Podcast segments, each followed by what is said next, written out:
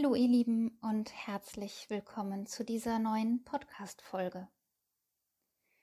Es ist der 2. Januar im Jahr 2020 und ich wünsche euch ein glückliches und hoffentlich liebevolles, gesundes, erfolgreiches neues Jahr und hoffe, dass ihr genauso reingerutscht seid, wie ihr euch das gewünscht habt. Und kurz vorm Jahreswechsel habe ich euch die Folge aufgenommen, die sich mit unseren Narben beschäftigt hat. Und ich habe viele ganz tolle, liebe Rückmeldungen von euch bekommen. Vielen lieben Dank dafür. Und das, was ihr mir an Fragen gestellt habt, was an Rückmeldungen gekommen ist, hat mich dazu inspiriert, euch diese Folge hier aufzunehmen. Und ich setze bei den Narben, bei den Wunden an und ja, was, was sind so Etappen im Umgang mit unseren Themen, mit unseren Mustern, mit unseren Schatten? Diejenigen von euch, die mich schon kennen, die wissen, dass ich viel auf der integralen Basis arbeite, wo ich die Aspekte des integralen Denkens und Handelns parallel mitdenke und da haben wir unter anderem die Quadranten, die Entwicklungsebenen, die Linien, Typologien und Zustände. Und insbesondere deshalb liebe ich das Integrale nach Ken Wilber, weil es mir eine wunderbare Schablone bietet, in der ich alles so wunderbar durchdenken kann und immer wieder von unterschiedlichen Perspektiven beleuchten kann. Und ein bisschen was davon möchte ich heute mit euch tun zum Thema Wunden, Muster, Themen, Schatten. Denn jeder von uns hat in seinem Leben seine eigene Geschichte. Und das ist das Leben, dass es halt nicht immer rosig läuft. Und so ist es vollkommen normal und auch gar nicht tragisch oder schlimm, dass jeder von uns auch seelische Wunden davon getragen hat. Die einen vielleicht ein paar mehr und ein paar tiefere als andere, aber jeder von uns hat sein individuelles Päckchen zu tragen und versucht mit seinem Päckchen, mit seinen Wunden auf die ihm bestmöglich erscheinende Art und Weise dieses Leben zu leben. Und jeder von uns hat eben, um sein Leben mit seinem Päckchen leben zu können, die unterschiedlichsten Muster und Strategien entwickelt um sein Leben leben zu können. Und die wenigsten Menschen haben, um das tun zu können, in irgendeiner Form eine Unterstützung bekommen im Sinne von psychologische Erklärmodelle oder Selbstcoaching-Interventionen. Das ist immer noch ein großer Luxus, wenn ihr euch damit beschäftigt und da entsprechend Methoden und Techniken an der Hand habt, um euch selbst helfen zu können. Der Großteil der Menschen kennt die gar nicht, sondern versucht einfach mit dem, worauf sie Zugriff haben, sich eigene Strategien und Muster zu kreieren. Und euch all diese möglichen Muster aufzuzählen, die die Psyche clevererweise so kreieren kann, ist aufgrund der Individualität von uns Menschen gar nicht möglich. Aber ich möchte nur ein paar Muster mal in dieser Folge benennen, ein paar Typen, die man da lustig draus kreieren kann, um euch so einen Überblick zu geben, wie unterschiedlich können wir Menschen eigentlich mit unseren Päckchen umgehen. Und etwas, das immer noch sehr weit verbreitet ist, ist, dass wir Menschen uns im Außen orientieren und meistens da draußen auf der Suche nach einem Schuldigen sind. Und wo orientieren wir uns, wenn wir nach Schuldigen suchen? Wir suchen in der Vergangenheit. Und der Vergangenheitsraum ist, je nachdem welches Konzept man zückt, auch der sogenannte Problemraum. Wenn ich ein Problem analysiere, was mir passiert ist, wo es denn herkommt, dann muss ich mich zwangsläufig in die Vergangenheit fokussieren, um dort nach dem Warum zu suchen, nach dem, Schuldigen. Was oder wer ist schuld Und das tut unsere Psyche dann auch. Wenn ich in meiner Vergangenheit schaue, was ist denn da passiert, was, welche Situation ist mir widerfahren, welche Menschen oder welches Ereignis ist schuld daran, dass ich heute so bin, wie ich bin, dass es mir heute so geht, wie es mir geht, dann halte ich mich in der Vergangenheit auf und gar nicht wirklich im Hier und Jetzt. Und hinzu kommt, dass Menschen, die sich so orientieren und immer in der Vergangenheit nach dem Schuldigen sind, das sind Meister darin, mit dem Finger auf andere zu zeigen und meistens die anderen zu verurteilen. Häufig auch denen Dinge, Motive zu unterstellen, wo wir gar nicht mal wissen, ob es wirklich so war oder so ist. Mit dem Ziel, den anderen zum Täter zu machen. Wegen dem oder das ist mir das passiert. Und folgerichtig setzen wir uns dadurch in einen Opferstate. Denn wenn ich sage, wegen dir geht's mir so, dann ist klar, der oder das andere da draußen ist der Täter. Und wo ein Täter, da halt häufig auch ein Opfer. Und so setzt ihr euch selbst dadurch in einen Opferstate. Und dieses sich selbst zum Opfer machen und die anderen als Täter deklarieren, das ist etwas, womit wir in unserer Gesellschaft recht gut durchs Leben kommen etwas, was sehr weit verbreitet ist, denn wenn man den Schuldigen auserkoren hat, dann kann man auch mit anderen lustig drüber herhetzen und sich mit anderen gegen diese Person verbünden. Damit kann man aber auch wunderbar sicherstellen, dass man eines nicht zu tun braucht, sich an die eigene Nase zu packen und bei sich selbst anzufangen. Traurig, denn nur wenn du bei dir selbst anfängst, kannst du wirklich, wirklich was verändern und bist nicht darauf an, gewiesen, dass andere mutmaßlich irgendwas tun. Was passiert, wenn wir mit Fingerpointing einen Schuldigen da draußen ausfindig machen? Dann lässt es meist nicht lange auf sich warten, dass irgendjemand anders sich berufen fühlt, natürlich wieder im Außen, in den sogenannten Retter zu gehen. Und der Retter im schlimmsten Fall bemitleidet der das Opfer und verstärkt dadurch den Opferstate bei der anderen Person. Oder aber er nimmt ihr Verantwortung ab und versucht zu retten, indem er für die andere Person in, in Klärung geht. Und damit hält der Retter das sogenannte Opfer dann auch klein und hindert es eigentlich daran, dass es die eigene Größe erfahren könnte, wenn ich statt zu retten einfach unterstütze, dass die Person sich selber helfen kann. Aber auch das ist eine wundervolle Strategie, ewig auf einen Retter da draußen zu warten, der mich, das Opfer, rettet, der die Opferwelt dann bitte wieder heile machen möge. Und der dann bitte alle mutmaßlichen bösen Täter zur Rechenschaft zieht. Ja, auch das ist eine wundervolle Methode, Technik, um nicht bei sich selbst schauen zu müssen. Und wenn das nicht gelingt, wenn der Retter es nicht schafft zu retten, naja, dann kann ich den Retter dafür verantwortlich machen, dass er sich einfach nicht genug angestrengt hat, mich zu retten. Und wie ihr merkt, auch das unterm Strich wieder eine super Technik, die eigene Macht, die eigene Selbstverantwortung abzugeben und weiter im Opferzustand verweilen zu können. Dabei brauche ich mich dann aber auch nicht mit meinen eigenen Mustern und meinen Schatten auseinanderzusetzen. Ich muss nicht in mir bei mir selber schauen, sondern ich kann ganz lustig alles, was ich in mir habe, da draußen anderen Menschen überstülpen und mich im Zweifelsfall fragen, warum passiert mir immer wieder das Gleiche? Ich arme Sau, warum immer wieder mir und immer das Gleiche? So viel mal zum Typus 1. Es gibt den zweiten Typus und den nenne ich jetzt mal den Manager. Und der hat in diesem Fall nichts mit der beruflichen Rolle zu tun.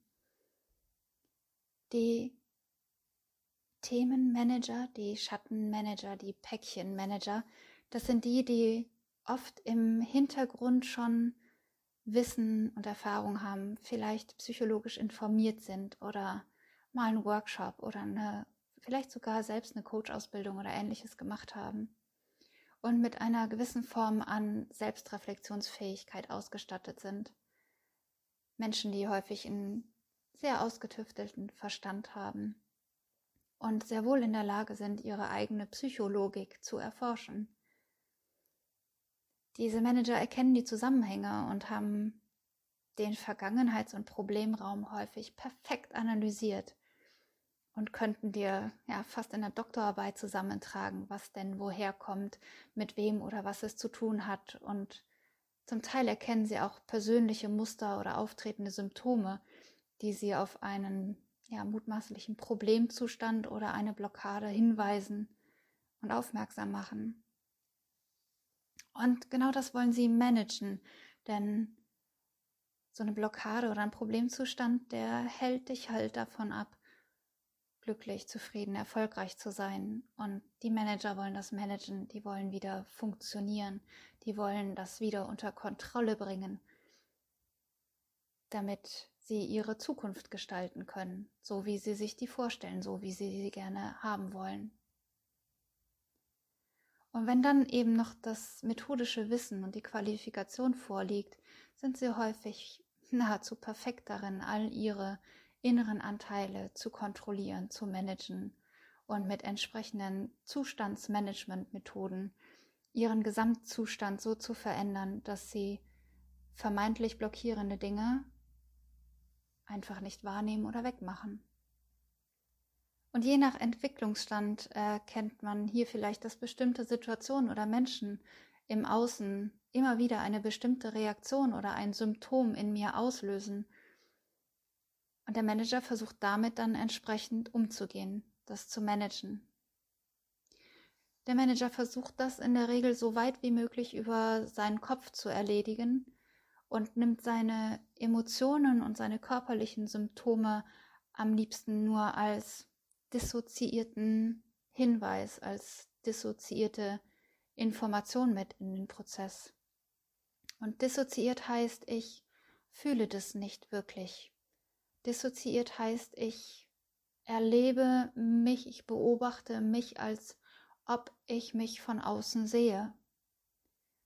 Als ob ich einen Film schaue beispielsweise. Ich sehe das, was passiert, nicht durch meine eigenen Augen, sondern das, was ich sehe, ist, als ob ich mich beobachte, von außen betrachtend, was da gerade passiert, was ich tue. Und häufig nutzen Manager diese Methode, indem sie sich von dem eigenen Erleben ein Stück weit dissoziieren, rauszoomen, damit sie sich besser managen können.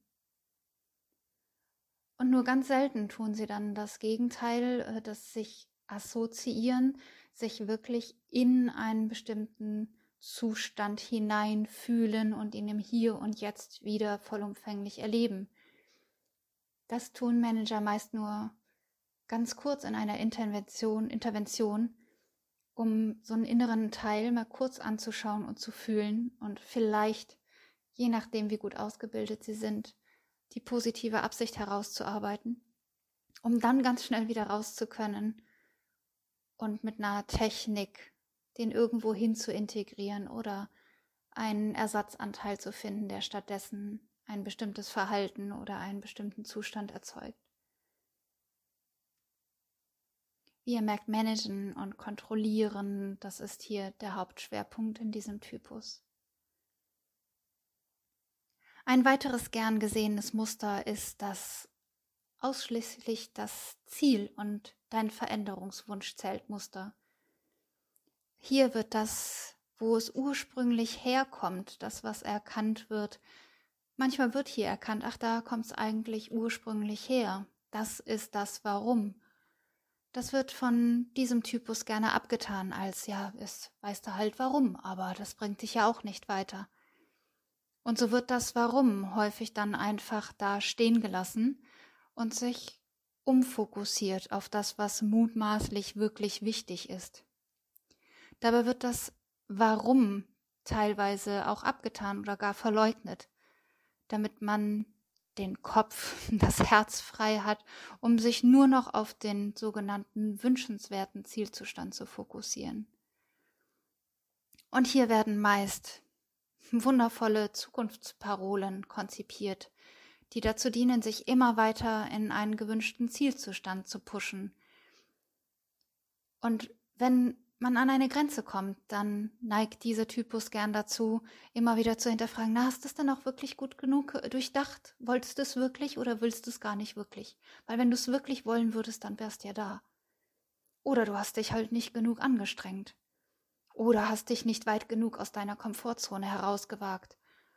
Oder hast dich nicht genug über deine eigenen Grenzen, die du ja nur im Kopf hast, hinausgepusht. Der Zielparolentypus wundert sich dann vielleicht, dass er hier und da immer wieder an die gleiche Grenze kommt, aber er denkt, er hat sich nicht genug angestrengt oder wollte es nicht wirklich. Dann haben wir den Wühler. Wühler, das sind die Menschen, die erkannt haben, dass Managen, Managen noch lange nicht heilen heißt. Und dass, wenn eine alte Wunde nicht geheilt ist, immer wieder Situationen und Personen in deinem Leben auftauchen, die dir deine Themen spiegeln. Und das egal wie sehr du Dinge willst und egal wie sehr du dich auf deinen Zielzustand fokussiert hast und dich immer wieder außerhalb deiner Komfortzone aufgehalten hast. Bestimmte Situationen, bestimmte Blockaden wiederholen sich immer wieder und stellen diese Menschen immer wieder vor ähnliche Herausforderungen. Und die Wühler haben erkannt, dass dieses Phänomen nicht bedeutet, dass du nur geprüft wirst, ob du dein Ziel ernst meinst, sondern die Wühler haben erkannt, dass diese Blockaden dich auf das Warum aufmerksam machen was in der Managerphase, in der Zielphase häufig als nicht so wichtig abgetan wird. Die Wühler, die haben erkannt, es gibt die Schattenjagd und wenn man Schatten findet, kann man sie ins Licht bringen. Aber auch die Wühler übertreiben es manchmal und versuchen dann wie die Wahnsinnigen plötzlich all ihre inneren Anteile nicht nur zu sehen, sondern ihre positive Absicht zu erkennen, sie möglichst schnell und perfekt lieb zu haben, um sie ebenso schnell und gut integrieren zu können. Und wie ihr vielleicht vermuten könnt, kann dieses zu schnell auch an anderer Stelle später zu Schwierigkeiten in der Entwicklung führen. Aber dazu gerne mal an anderer Stelle mehr. Die Wühler, wenn die erkannt haben, was es für wundervolle Coaching, Techniken und Interventionen geben, die buchen sich dann meist ein Coaching nach dem nächsten, eine Aufstellung nach der nächsten. Wenn sie noch viel von dem Managen wollen haben, dann halt auch gerne einfach mal eine Hypnose, weil dann muss ich mich weniger mit dem Warum beschäftigen. Aber auch Aufstellungen. Sie schauen sich ihre Themen an, um sie in Ordnung zu bringen, versuchen die Ahnenlinie dann meistens direkt mitzuheilen und das auch wieder möglichst perfekt. Und auch hier steckt häufig der Glaube dahinter, alles, was mich blockiert, könnte ich auf diese Art und Weise einfach wegmachen.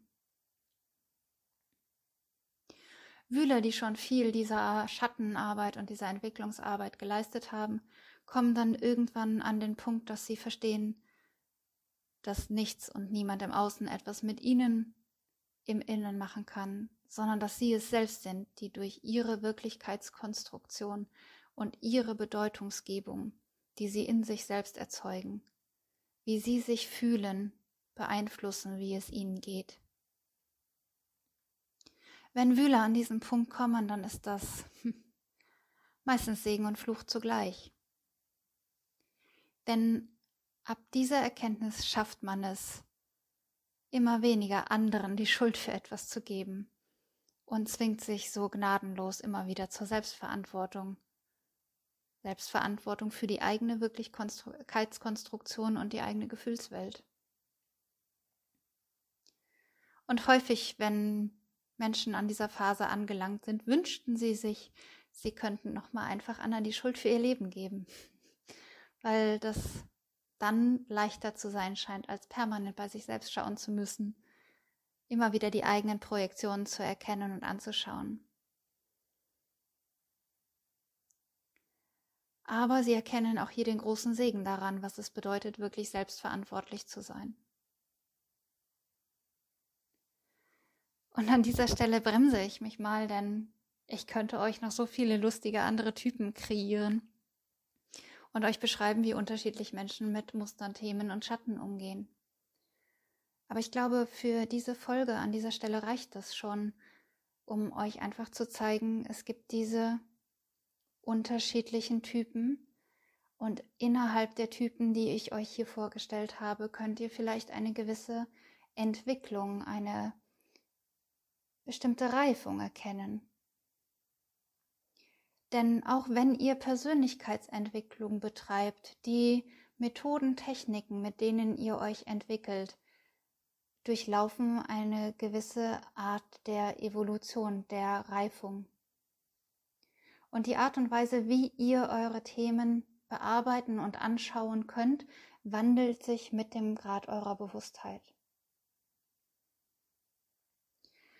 Und ja, diese Menschen, wer gehört zu meiner Zielgruppe? Wer, wer kommt zu mir? Zu meiner Zielgruppe gehören Menschen, die meist an dem Punkt sind, dass sie verstanden haben, dass sie bei sich selbst schauen müssen, wenn sie nicht nur managen, sondern ja wirklich, ich nenne es mal, heilen wollen. Damit meine ich keine Heilversprechen, aber jeder, der Schattenarbeit schon für sich begonnen hat, weiß, was ich mit dem Wort heilen meine, wenn in dir etwas plötzlich friedlich wird. Und diese Menschen haben erkannt, dass sie bereit sein müssen, sich auch nochmal in das, wo es kommt, her in das ursprüngliche Warum zu assoziieren. Und dass sie bereit sein müssen, wahrhaftig in ihre Emotionen zu gehen, wenn sie ihre Themen am Urgrund heilen wollen und nicht nur managen wollen. Um die Schleife zu durchbrechen, dass sie sich wie bei täglich grüßt das Murmeltier bestimmte Dinge immer wiederholen müssen. Sie erkennen halt einfach, dass bis ein Thema wirklich, wirklich am Urgrund gelöst ist, Dinge sich wiederholen und das System immer wieder darauf aufmerksam macht, dass hier noch was ist. Und sie erkennen, dass erst wenn sie das Thema am Urgrund angepackt haben, sich im Außen dauerhaft nachhaltig wirklich was verändern kann und du es nicht mehr dauernd managen musst. Und die Menschen, die bei mir landen, haben meistens schon viel gemacht und wollen jetzt, dass es dann doch bitte mal schneller geht. Und genau hier muss ich öfter bremsen. Denn ja, dieses, ich habe begriffen, worum es geht und was passieren muss, damit Heilung geschieht. Und jetzt gebe ich Vollgas, um das alles schnell zu erledigen. Ja, und dieses Muster kenne ich auch von mir selbst nur zu gut. Ich neige auch dazu, wenn ich begriffen habe, worum es hier geht und wo der Urgrund ist, dann mit Anlauf in den Schatten zu springen. Was generell keine schlechte Strategie ist, für mich zumindest nicht. Denn häufig passieren damit auch schnell Erfolge und Veränderungen, die auch im Außen sichtbar sind. Und gleichzeitig muss ich dann aufpassen, dass ich mir genug Zeit gebe und nicht an mir selbst rumziehe und zerre, weil ich mein Wachstum, meine Heilung beschleunigen will. Gras wächst halt auch nicht schneller, wenn man dran zieht. Und daran muss ich sowohl mich als auch meine Klienten immer wieder erinnern. Du kannst aber wirklich eine ganze Menge tun, um Dinge für dich in Heilung, in Frieden zu bringen. Und jetzt nehme ich nochmal die Metapher der Wunde. Du kannst die Wunde reinigen, sie versorgen, kannst ihr Aufmerksamkeit schenken und sie in angemessener Form mit heilungsfördernden Mitteln verarzten. Kannst regelmäßig Verbände wechseln und entsprechende Wundnachsorge betreiben. Aber irgendwann bist du an dem Punkt, dass du nichts mehr machen kannst und dem Körper einfach vertrauen musst, dass er die Wundheilung verlässlich übernimmt. Wenn du dann dran bleibst und dauernd den Verband abziehst oder mit Mittelchen überversorgst, wenn du immer wieder nachschaust, wie es der Wunde geht und ob sie denn jetzt bitte schon endlich verheilt ist, oder wenn du bei einer genähten Wunde immer mal wieder an den Fäden oder der Kruste pulst, um zu gucken, ob das Fleisch darunter denn bitte schon wieder verlässlich zusammenhält, dann erschwerst du die Wundheilung oder sorgst sogar für eine Infektion. Was möchte ich damit sagen? Ja, wenn du dich entwickeln möchtest, dann führt der Weg irgendwann nicht daran vorbei, dass du dir deine Schatten anschaust und in dir, anstatt bei jemand anderem suchst. Egal, ob du einen Schuldigen für dein Leid oder die Liebe, das große Glück oder die Erfüllung suchst. Und wenn du diese Reise zu dir selbst antrittst, wirst du auch einer Menge Scheiß vorbeikommen. Und dieser Scheiß stinkt gewaltig. Und manchmal denkst du dir, das hättest du lieber nicht gesehen, gerochen, geschweige denn gefühlt. Aber das ist der Weg. Und wenn du vertraust, dass du am Urgrund des Schattens wieder dein Licht findest, das, was für dich bestimmt ist und durch dich leuchten will. Und wenn du vertraust, dass diese Reise sich lohnt, angetreten zu werden, weil sie so viele Schätze für dich bereithält dann gib dich auf die Reise. Und achte auf dich, je nachdem, wo du in deiner Entwicklung gerade stehst. Ist es verdammt wichtig, typologisch flexibel zu sein. Mal ist es sinnvoll, mehr zu managen, mal ist es sinnvoll, mehr zu wühlen und mal ist es sinnvoll, sich wieder auf die Zukunft zu fokussieren und nicht weiter im Warum zu graben. Leg dich nicht auf einen Typus fest, sondern sei flexibel und tu das, was gerade für deine Entwicklung förderlich ist. Und manchmal muss man es auch einfach gut sein lassen und nicht dauernd nachschauen, ob die Wunde denn auch wirklich geheilt ist und geheilt bleibt. Und ja, dieses Warten müssen auf Heilung, darauf, dass die Kruste von alleine abfällt, empfinden viele und empfinde ich auch manchmal echt als Qual. Denn wenn wir uns sagen, dass wir immer noch was machen können, dann suggeriert das unserem Ego ja auch schön, wir haben die Macht, unsere Schatten ins Licht zu führen. Und was kannst du tun, wenn du gerade mal wieder ungeduldig mit dir und deinem Heilungsprozess bist oder haderst, weil es gerade nicht so schnell vorangeht, wie du es dir eigentlich wünschst? Dann such dir was, was dir gut tut, was dir hilft, dir klarzumachen, was du alles schon gemacht hast. Übrigens auch super gut geeignet, um dich wirklich vom vergangenen Jahr zu lösen und dich aufs neue Jahr einzuschwingen. Mach dir bewusst, was du schon alles auf deinem Weg erreicht hast, auf dem Weg zu deinem Entwicklungsziel. Und feiere auch deine Verfol Erfolge. Und lass zurück, was du nicht mehr brauchst, damit du wieder frei bist für das Neue, was in dein Leben kommen mag. Und tu dann das, was dir gut tut. Sei es, dass du zum Sport gehst oder kreativ bist Vielleicht magst du einen Blogbeitrag schreiben, ein Video recorden oder einen Podcast aufzeichnen. Und wenn du nochmal abhörst, dann frag dich, was willst du dir damit eigentlich selber sagen? Und wenn du diesen Podcast gehört hast, dann fühlst du dich vielleicht bei der ein oder anderen Typologie angesprochen oder reflektierst für dich, wie du gerade in deiner Entwicklung mit dir umgehst und vielleicht fühlst du dich auch einfach ermutigt, deine eigene Entwicklung und Heilung des vergangenen Jahres nochmal zu feiern. Oder dir für deinen aktuellen Verstoffwechslungsprozess ein bisschen mehr Zeit und Raum zu geben und nicht so ungeduldig an dir selbst herumzuziehen und rumzuzerren. Und vielleicht magst du die Energie zum Neujahrsanfang nutzen und dir Gedanken darüber machen, was du denn in diesem ja alles Wundervolles für dich kreieren möchtest. Und magst dir ein Vision Board erstellen mit allem, was du in diesem Jahr für dich erreichen magst. Wie auch immer, ich verabschiede mich. Ich bin in den Startlöchern zum Ostsee-Retreat, wo wir mit einer Gruppe an wundervollen Frauen das Jahr begrüßen werden und werde mich deshalb erst Ende des Monats wieder mit einem Podcast bei euch melden können. bis dahin wünsche ich euch wundervolle Wochen in diesem neuen, diesem frischen Jahr, in dem noch alle Möglichkeiten bestehen, die eure Geschichte zu schreiben. Bis ganz bald. Macht's gut. Die Dreher. Wenn du Fragen oder Anregungen hast zu der heutigen Folge oder gar eine Idee, einen Impuls, einen Wunsch für das Thema einer weiteren Folge, dann nimm doch gerne Kontakt mit mir auf.